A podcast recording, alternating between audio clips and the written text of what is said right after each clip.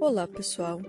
Estamos em mais uma aula de geografia em podcast do sétimo ano e o assunto de hoje é hidrografia, recursos hídricos do território brasileiro. Todos nós sabemos que o nosso planeta Terra é água. 71% do nosso planeta Terra é composto de água. E desses 71%, 97% são dos oceanos, água salgada. 2,6% é água doce, mas desses 2,6%, 1,8% é gelo e 0,96% é água subterrânea. Sabe que o nosso Brasil é um país gigantesco é um país com uma diversidade, biodiversidade gigantesca de dar inveja ao mundo todo e que nele toda esta água existente no mundo potável que a gente pode consumir, entre 12 a 16% está onde? No nosso território. Então nós somos um gigante riquíssimo. Mas vamos falar, então, com todos esses dados científicos, vamos falar da distribuição de, desta água no Brasil.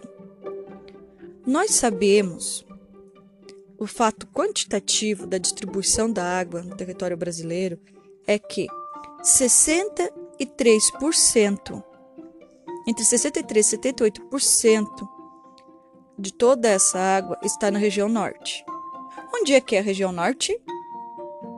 Alguém sabe? Na Amazônia. 16% desta água está no centro-oeste, aonde fica o centro-oeste no Pantanal. 7% fica na região sul, onde nós moramos. 6% na região sudeste. Alguém sabe onde é a região sudeste? São Paulo, Rio de Janeiro. E 3% fica no nordeste. Agora, aonde fica o nordeste? Alguém sabe me dizer qual é as características físicas do Nordeste que causam somente esses 3%? É onde fica a caatinga, aonde é, é seco que a gente veja na televisão, aquela situação triste das pessoas com a seca tudo destruído, todos os bichos mortos no pasto, só imensidão de cactos e terra.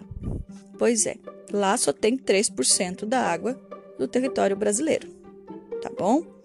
Então, com toda essa análise quantitativa, percebemos onde, onde é mais populoso, onde tem mais pessoas, tem pouco recursos hídricos, tem pouco recursos de água. E onde há muito recursos de água, há poucas pessoas. Por que isso? Por que, que o nosso território brasileiro é assim? Na Amazônia tem um monte de água, tem poucas pessoas. Na região sudestante, pessoas têm poucas águas. Alguém sabe fazer essa análise? Pensa por que, que acontece isso? Existem inúmeras teorias, mas o certo é que o desenvolvimento populacional do território brasileiro ocorre onde existe poucos recursos hídricos. Então, fisicamente, onde teve, tem poucos recursos hídricos, geograficamente, por várias questões que a gente já estudou sobre a distribuição da população brasileira, foi desenvolvido onde não tinha muitos recursos hídricos. Para podermos ir para o Pantanal, para a gente poder ir para a Amazônia, geograficamente é difícil, né? Tudo se ficou mais para o litoral, aonde tem recursos hídricos, mas não em grande quantidade. Então essa é a consequência de, dessas regiões, como São Paulo, Rio de Janeiro, que a gente veja direto racionamento de água, falta de água por vários dias.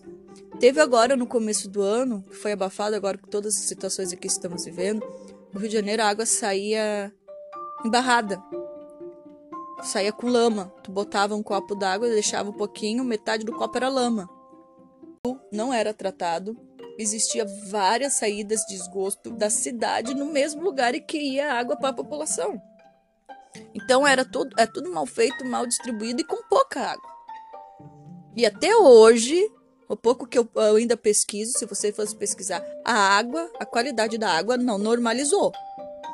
Tá? Então a gente tem que perceber que onde tem grande população tem poucos recursos hídricos e as pessoas não cuidam. Outro exemplo grande é o Rio Tietê. O Rio Tietê em São Paulo, que corta a cidade, ele é completamente poluído, não há vida mais no rio. Então, assim, ó, é uma coisa que a gente tem que analisar, cara aluno, que a gente tem que preservar o pouco de água que temos. Aí onde vocês moram? As nascentes, os riachinhos, quando se planta arroz, banana que bota o veneno, onde a gente coloca o lixo se não tem coleta de lixo. Essa sujeira, esse veneno, não vai para a corrente de água que vocês usam? O vizinho de vocês, o familiar de vocês, não está plantando arroz, alguma coisa, enchendo de veneno e indo essas águas para os córregos? Aí começa o erro. Tem que ter toda uma preparação. E a outra percentagem que a gente falou de água é os aquíferos. O Brasil é um país onde tem maior quantidade de aquíferos. Aquíferos são águas no subsolo. O mais famoso é o aquífero Guarani. E a gente também tem que preservar, a gente também tem que cuidar, porque se todo o lixo, se de um lixão, toda a sujeira for pro aquífero, é mais difícil de despoluir do que um rio. E um detalhe muito importante que está na apostila, que estamos falando das águas termais.